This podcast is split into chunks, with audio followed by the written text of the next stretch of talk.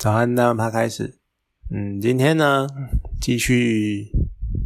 之前讲过，如果你念完了硕士，然后念到或者是你念了博士的那些那个一些差别。那接下来呢，当你念完了博士，当你成为了好，你博士终于熬过熬过了那凄惨黑暗的那一段时光。你真的拿到了博士学位，你想要继续在学术圈里面做研究，那你会遇到什么问题呢？其实这是一个很无奈的问题，而且你到了那个时候，你会发现学术圈跟所谓的学术圈，可能跟你想象的不一样，它并不会比较所谓的干净，并不会比较。好像比较崇高，好像什么不会，因为这些圈子呢，掌握这些圈子的都是人，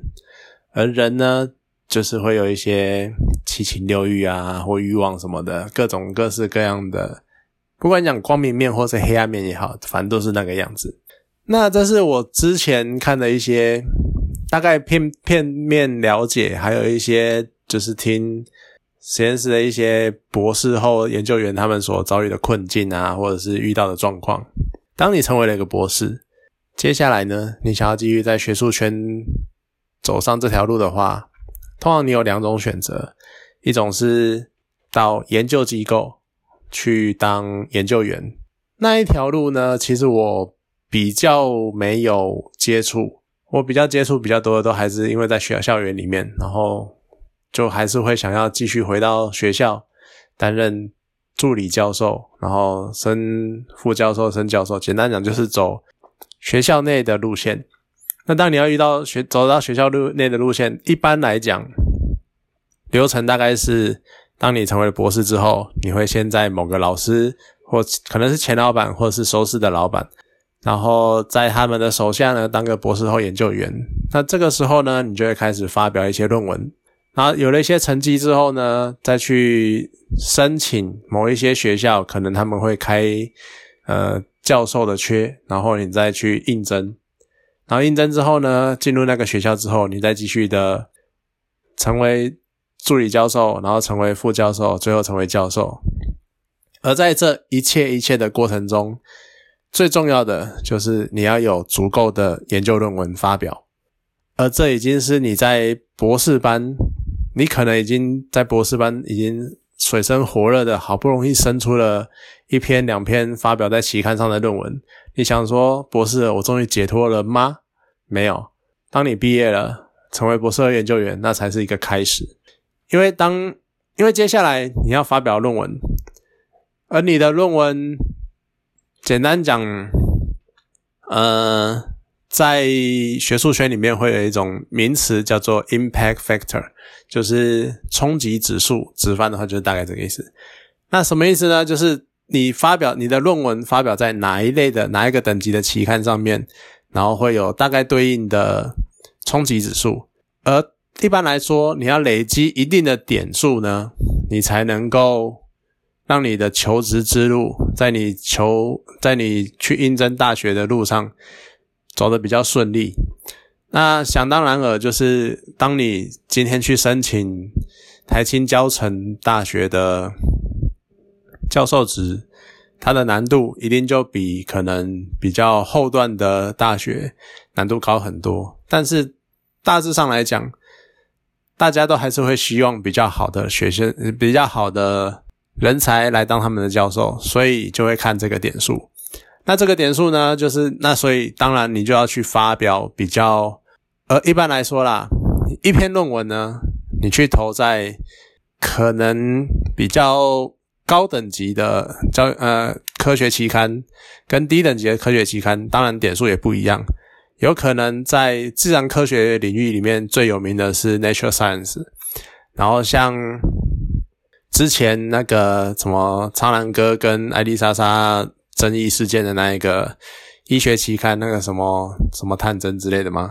不管，反正那一个，反正就是总会有几个比较顶尖的科学期刊。好，那个可能有四点，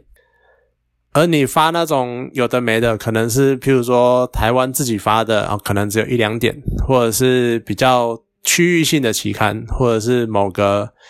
你不太知道它是哪个，不太清楚哪个出版社发的，好，那个可能是一两点。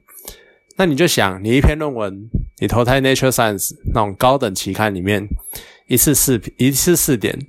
可是你发在比较低、比较初阶的期刊。一两点，那你就要四篇才能够抵上人家一篇。你知道要升一篇论文，就已经可能耗掉你非常大的精神，耗掉你很多时间了。那你还升四篇才能追得上人家？当然不会嘛。所以一般来说呢，你都会想办法去争取你能够发表在比较高期刊的论文的地方。可是呢，啊，人家也不是白痴。人家那种高等期刊的，当然就是要为，因为他们为什么能成为高的、比较顶尖的期刊，比较受大家尊敬的期刊，就是因为他们审稿审得很严，而且他们通常要的内容是比较具有开创性的，或是比较具有，当然就是冲击性的，真正能够改变人类历史或者是人类科技进程的。所以在这样的取舍状况之中呢，你就会好，你可能。像我之前遇到一个博士后，他就是那种投稿被退稿退到怀疑人生的那一种。为什么呢？他要投那种，他要投 Nature，结果 Nature 跟他说呢，委婉的跟他说，你这个呃，我们可能不太适合发在主刊，那我们有一个比较次一阶的新的副刊，那想问你能不能就是去投稿那一个。为什么？因为其实像 Nature Science 这种大期刊，他们都有一个主刊，然后还会有一些周边的，像是卫星刊物。那这些刊物呢，有点算是因为，因为去投他们稿的人真的很多啊。可是你一本期刊不可能把这篇文章全部都刊载上去，所以他们就会分很多副刊。那分很多副刊，当然这些副刊可能就是比较。就算是比较他们，因为主刊不接受，所以算是比较次一级的论文。不是说内容不好，只是可能没有这么冲击性。呃，他们也会不断的去发展他们的论文的期刊数量。这个牵扯到另外一个部分，那等一下再讲。好，那可是这个时候来问题来了，我们我那位博士后，他就是要投一篇能够拿到点数的文章，可是你。建议他放在一个新的期刊，而新的期刊因为大家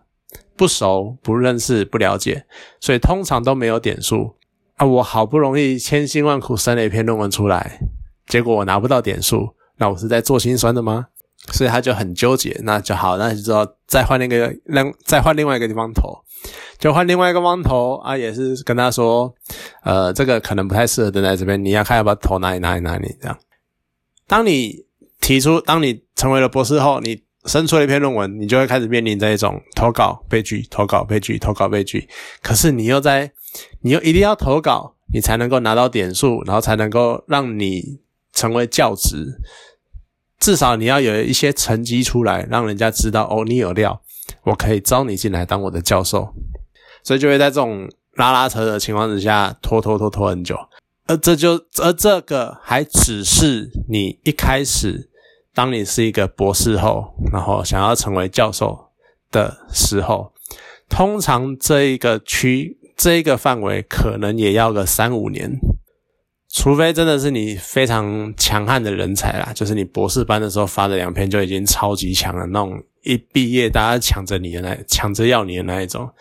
这种通常不多，大部分都是我讲的。然后你可能当个博士后三五年，然后想办法想尽办法当研究。当成助理教授，而到了教授，成为助理教授之后呢，你又要继续的去发展你的文章，因为你要去，你还是要继续做研究，然后发论文，你才能够得到足够的点数去升等，然后升了副教副教授之后再升为教授。而我现在其实已经有点遗忘了那一个。升等的评量评量的标准是什么？可是通常像以前有还有印象的时候，可能是譬如说你一年之内要升个两三篇论文，然后你可能在几年之内你就要达到升等的标准，要不然呢，不好意思，我就把你解雇了。因为简单讲，我们都想要一种保持员工对学校来说，教授就是他们的员工，保持员工竞争力的一种动动力，一种推推举的方推推动他们的方式啊，这就是一种。也就是你就觉得好像有点我在做学术，可是为什么要拼 KPI？我为什么要拼效能？我为什么要拼效率的那种感觉？而在这样的情况之下，当然这是一种为了给员工动力的那种规呃制度跟规范，这个无可厚非。可是当你今天有些东西，你就是你真的做了相关的。你真的在做在做研究工作的时候，你就会觉得有一些东西，它真的不是什么随随便便就会从数据就会从天上掉下来，或是你弹个手指，然后东西就会突然出现的那种状况，并不会。所以你很多时候呢，你就会纠结在怎么办啊？我生不出数据，我生不出论文啊，可是我评鉴的时间就快到了，然后怎么样怎么样怎么样？所以呢，很多时候你也可以听到周遭很多做。当学生的，或是当助理的，你在某个时期，你就会听到他们教授为了冲等，为了什么什么，然后整个实验室非常的压抑，非常的紧迫，非常的压力非常大，因为就是一直要赶，一直要赶东西，赶东西，赶东西。这样这种时候呢，我觉得效率就会不好。你被压逼迫着在某个时间点之前交出某项成果，而那个成果。它不是像什么工工程师，我只要做出一个东西，或者像什么盖房子，我什么时候盖出一栋房子那种不一样。因为在理学院的科学研究上面，这一点它是一个你没有看过的，你可能严格来说，你可能连它最后样子长怎样都不知道的状况。而通常我们都会在很迷茫的状态之中去寻找那一道光。你找不到那一挂光，可是你又必须把那一道光的路径描绘出来，这是一个压力很大的事情，而你又有时间是，你又有时间限制，所以这导致了什么呢？比较不好的、比较黑暗面的，就是你就会变成很多时候开始会有，你会常常听到很多伪造数文、伪造数据、伪造论文，或是照抄，或是怎样，就是因为他们要冲那个数量。我觉得这就是。难免啊，当然这些行为不好，可是也是因为一个很莫名的环境去引导出这样的结果，算是一个很为难的事情。呃，这就是如果你有志于成为教授，成为往这条路在这条路上迈进的话，你可能遇到的状况。而刚刚讲到了期刊这件事情。其实期刊是一个很妙的东西，因为刚刚讲了嘛，在你要投一些比较，譬如说《Nature Science》这种比较顶尖的期刊，才能够用比较花费比较少的心力得到比较大的成果。可是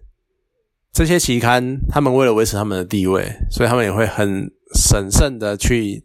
研究你的论文，然后评估你的论文的价值。可是有的时候呢？这些期刊的编辑或什么，他们其实也是有点懒，或者是方便。你在某一任何一个只要是人类形成的组织跟群体，或不管什么圈里面，都会有所谓的大头，然后都会有所谓的菜鸟，都会有所谓的新手，然后都会有一些比较位高权重的人。那当位高权重，当越位高权重的人参。掺杂进来之后会发生什么事呢？很多时候，你只要你的我们写论文哈，通常你写这篇的主要的人就是第一作者嘛，然后第二作者可能就是帮你收集数据的人，或者是呃对这个研究有比较一些突破性想法的人，大概啦，我我也不是很清楚这一块，但是反正后面就是会挂一排，然后后面第三、第四开始。应该通常是第四作者之后开始就会刮一些可能实验室的老板啊，可能在你呃实验过程中帮助你有有对你有所帮助的人啊这样子，而有的时候呢，哎，你就会刚好挂了几个大头，几个位高权重的人的名字在上面。那这个时候你投稿了，然后期刊的编辑看到了，诶，你这边挂了一个某某某某名人的名字，啊，这边挂了一个某某大佬的名字。他们为什么会成为大佬？就是因为他们有突破，他们曾经有突破性的想法，而在这个领域上面他们是专家。所以当你是编辑的时候，你会发现，哦，这个大佬肯挂名。表示他认同这篇文章，所以这篇文章就有它的价值，所以呢，他就会比较容易过。这是一个很很微妙的事情，因为有的时候呢，你去看那篇论文内容，你可能以一个外人去看，你可能觉得他在讲什么，他在光他小，我完全看不懂他在干嘛，然后也没有什么重点啊，也不是什么创新的事情，但是可能就只是因为他挂了一两个大佬的名字，他就登上了很。顶尖的期刊，而有一些呢，是你其实它非常的有开创性，它非常的突破性，可是因为它没有好，可能没有这么非常，可能它有它的开创性，有它的独特性，它可能比前面讲的那一篇好上那么一点，但只是一点，可是他没有大佬的挂名，所以你就变成了前面那一篇有大佬挂名的，他登上了，然后你这一篇稍微好一点的，就反正就没有登上了。当然，真正好的文章还是会被登的。可是，在次一阶的状况就会发生我刚刚讲那种情况。那这就是很 很微妙的事情。你没有大佬，所以你就会发现，原来我到了学术圈，我还要讲关系，我还要讲人际，我还要讲就是有没有熟的人啊，然后呃资源如何啊，我也不要要不要就是套关系干嘛干嘛。你有时候会觉得有点，这个世界就是这样运作的。那期刊是一个很奇妙的东西，就是因为很多人的想象中，当你投了一篇文章到了报社，那你可能投了一篇社论到报纸，或者是你投稿了一篇文章到呃某某网站，或者是某某新闻或什么，或者是给出版社出书，你可能第一个印象就是我应该拿得到稿费。我把我的文章、我的著作权，我把我的著作刊登在你们的刊物上面，你们这个刊物拿去卖钱了，我应该可以收到一点稿费吧？可是呢，呃，很抱歉，学术期刊你拿不到稿费。好，再来，当我们要刊登一篇学术论文的时候，因为这篇论文他会丢给他们的出版社的编辑，可是编辑很有可能他只是。编辑他所学的可能都是比较偏文学类的，或是比较偏其他方面，甚至于他可能好，他可能他懂，他也是自然科学类，但他可能是化学系的，但他今天要审一篇地科的，或是选一篇物理论文，因为 Nature Science 他们是广泛的全领域的，你医学、生物、化学什么都可以登在上面。可是今天我这个编辑，我可能不是这个领域的，那怎么办呢？所以他们会请审稿人，可能一篇文章来，那编辑就会把它发送给三个可能在这个领域上、相关领域上是知名人物的人，请他们来看这篇论论文的它的结构有没有问题啊，或者是内容有没有足够刊登在这篇刊物上面的价值。那你会想说，哎，按你是编辑，找人来帮你审稿，你应该要给他们审稿费吧？不好意思，也没有。他们都会有一种很崇高的想法，我只是在分享。呃，应该这样说，就是他们可能会觉得说，我是一种作者来这边刊来我的期刊刊登他的著作，是要一种分享学术知识的一种概念。而审稿人呢，就是在审慎呃审断这个过程，然后看看这篇论文有没有它的价值。所以学术是崇高的，是干净的，是不可侵、神圣不可侵犯的。所以为什么可以谈钱这么污秽的东西呢？所以从头到尾都没有在谈钱这件事情。你不会有稿费，你不会有审稿费这件事情，甚至于你投稿你要缴钱，我要请我。给钱请你帮我刊登这篇文章，在这样的状况之下，本着那一种学术自由或者是学术知识应该为人类所共有的那种崇高的理想之下，前面讲的我觉得都还 OK，但接下来就是很奇怪的地方了。这些期刊，当他们，当你今天是大学，或者你是阅听者，或者是你是教授，什么不管，你是研究人员不管，要去跟你们这些期刊定你们的期刊的时候，不好意思，你们要付一笔很大的权利金，才能够得到你们的期刊的阅读权。啊，这些钱去哪里了呢？出版社 Nature Science 人会跟你说，我们要印啊。我们要维护我们的人员操作啊，我们要人事费用啊，我们要什么什么的。可是这是一笔巨款，甚至于在某些地方，它可能是上百万、上千万美金的程度，而是而且是一年。就你们真的维持你们的编辑社需要花这么多钱吗？而你们拿了那么多钱，为什么你们还要跟？出版呃还要跟著作者收费，而你们不是给他们一种稿费，甚至于是去鼓励这些发表论文的人呢？研究做研究也是要钱的，对，就是很神奇的结构，而这个结构呢，也让人觉得非常的莫名其妙，就是你在跟。著作者来这边投稿，或者是跟审稿人讲说什么学术应该是 open，呃，学术应该是开放的，学术知识应该是开放给大家共有的，所以应该是开放资源。可是让其他人来看你的刊物，却需要缴费，这是很我觉得很奇怪的想法。那所以当然也是会有一些比较激进的手段，比一些其他的人像在。念书的硕士博士一定都听过一个叫 SciHub 的网站，它就是有一个我忘了他是谁，反正发起人呢，他就是本着这种为跟我刚刚有点类似的想法，就是你既然要强调学术学术开放，然后这个这些知识应该是人类共有的，那你为什么要封闭这些资讯，然后要缴钱才能够看呢？所以呢，他就用了一种类似绕路的方式。然后让所有人可以免费的下载所有的论论文，当然这在很多地方是有争议的，有很多地方是因为会侵犯到著作权。可是